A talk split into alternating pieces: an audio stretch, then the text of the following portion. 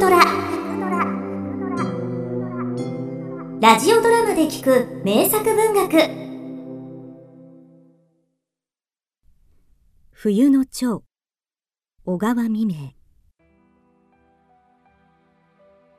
すがすがしい天気で青々と大空は晴れていましたがその奥底に光った冷たい目がじっと地上を覗いているような日でした。美しい目鳥は自分の卵をどこに産んだらいいかと惑っている風でありました。もう季節は秋の半ばだったからです。ああかわいそうに。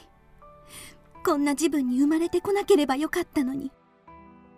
なぜ私はもっと日の長いそしていろいろな花がたくさんに咲いている自分にこの世の中へ生まれてこなかったのだろう。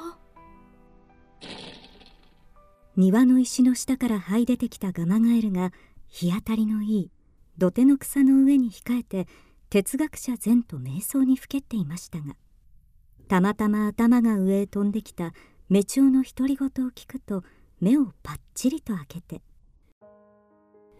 その頃の世の中のことなら私がよく知っている。話して聞かせるから。この葉に泊まって少し休みなさい。いいえその大丈夫です。すみません。お休みのところを。私はお前を取ろうとは思っていない。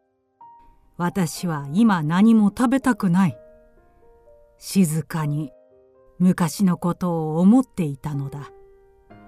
春から夏にかけては私たち生物は誰も彼も幸福なものだった。それから見れば今のものはかわいそうだと思うよ。あの五条ですから私のお母さんやお父さんたちのこと黄金時代のことを話してください。聞くだけでも生まれてきた甲斐がありますから。うむ。それは野にも山にも畑にも花という花はあったしやんわりとした空気は甘い香りが漂っていた。鳥が鳴き流れがささやき風さえ歌うのだから音楽が至る所で聞かれたものだ。この頃の悲しい歌と違って力のあふれたものだった。お前さんたちの知らないいろんな蝶を見たよ。お前さんが美しくないというのでは決してないがそれは美しい蝶がたくさん飛んでいた。人間は花よりもかえって蝶々を褒めそやしたものだ。ちょっと大げさだが空中いっぱい蝶だと言ってよかったんだ。まあそんなに私たち蝶ばかりだったのですか？そんなに人間に愛されたのですか？だがそんなに蝶がたくさんいてどの畑にもどの花壇にもいっぱいで蜜を吸うばかりでなく卵を産みつけたとしたらたちまち若木は坊主となり野菜の葉は穴だらけになってしまう。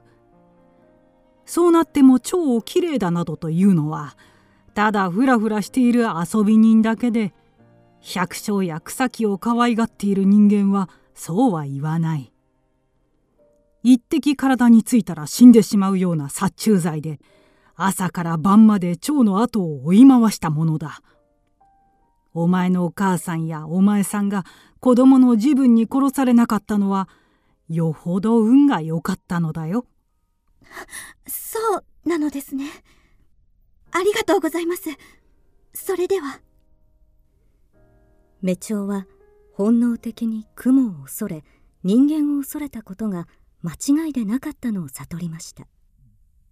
そしてさらになんとなく不気味に感じたのでガマガエルからも遠く離れて飛び去ったのです。彼女はある庭の隅にある日当たりのいい空立ちの木を選びました。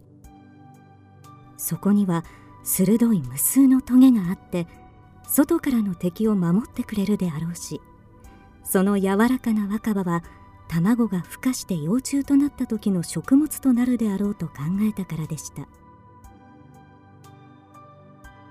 彼女は子供に対する最後の義務を終えたのでありました。そして子供らの将来の幸福を願うように空たちの木の頂を三四辺もひらひらと舞うと秋草の乱れた野原にまで目蝶は一気に飛んで一本の野菊の花に止まって休みました。冬を前にしてなんと私たちは悪い時代に生まれてこなければならなかったのだろう。なんのまだ季節の遅いことがあるものですか？このように野にはいろいろの花が咲いているではありませんか？この間ここへやってきた緑色の蛾は夏の初めの頃何でも大勢が群れを作ってあの国境の高い山々を越えて70里も80里もあちらの方から旅をしてきたと言っていました。まだ冬になるまでにはだいぶ間のあることです。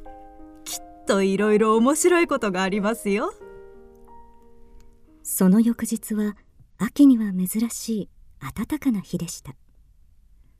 この時黒く雲のように頭の上の空をかすめて飛んでいったものがあります。あれは何ですか？あれですか？バッタの群れがどこかへ移ってゆくのです。その晩の月は明るかったのです。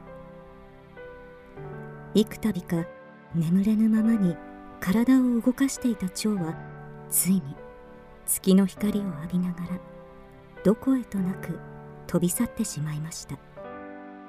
そして彼女の姿は地上に見られなくなりました。薄く霜の降りたある寒い朝。空たちの枝の先のところにしがみついて金色の日の光をありがたそうに待っている青虫がありました。いじらしくもその体にはわずかに羽が生えかかっているのでした。傍らにあった家の窓からたまたまこれを見た主人は痛ましそうに「ああ」と感動して声を上げました。かわいそうに。こう寒くては死んでしまうだろう。悪い時節に生まれてきたものだ。野にも畑にも花と光がないごとく。この社会にも自由と空想と芸術が滅びたのだから。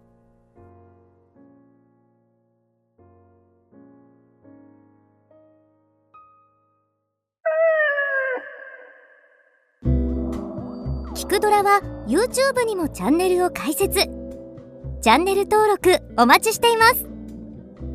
そして Twitter で独り言をつぶやいています。詳しくは公式サイトからどうぞ。